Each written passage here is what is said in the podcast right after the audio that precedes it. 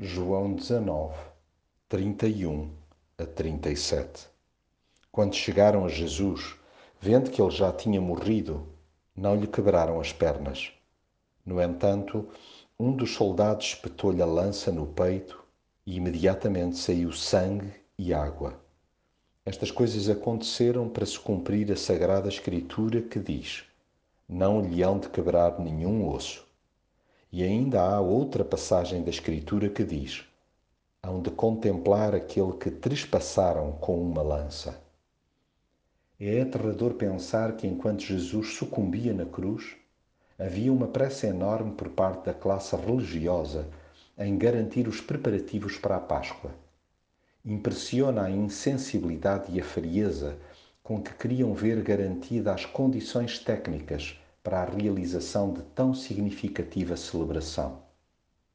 Pouco lhes interessava se tinham atropelado os mais elementares princípios éticos para acusar Jesus e se o tinham condenado injustamente.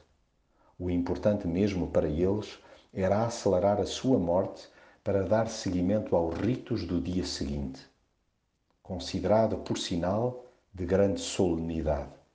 Queriam limpar a imagem de horror para recordar a libertação do passado, quando o Cordeiro de Deus que tira o pecado do mundo estava mesmo ali. A verdade é que tudo acabou por suceder conforme o Pai previu e predisse. Nenhum osso seu foi quebrado. Mas o seu peito, ao ser trespassado, revelou a sua humanidade assim como a sua inteira pureza.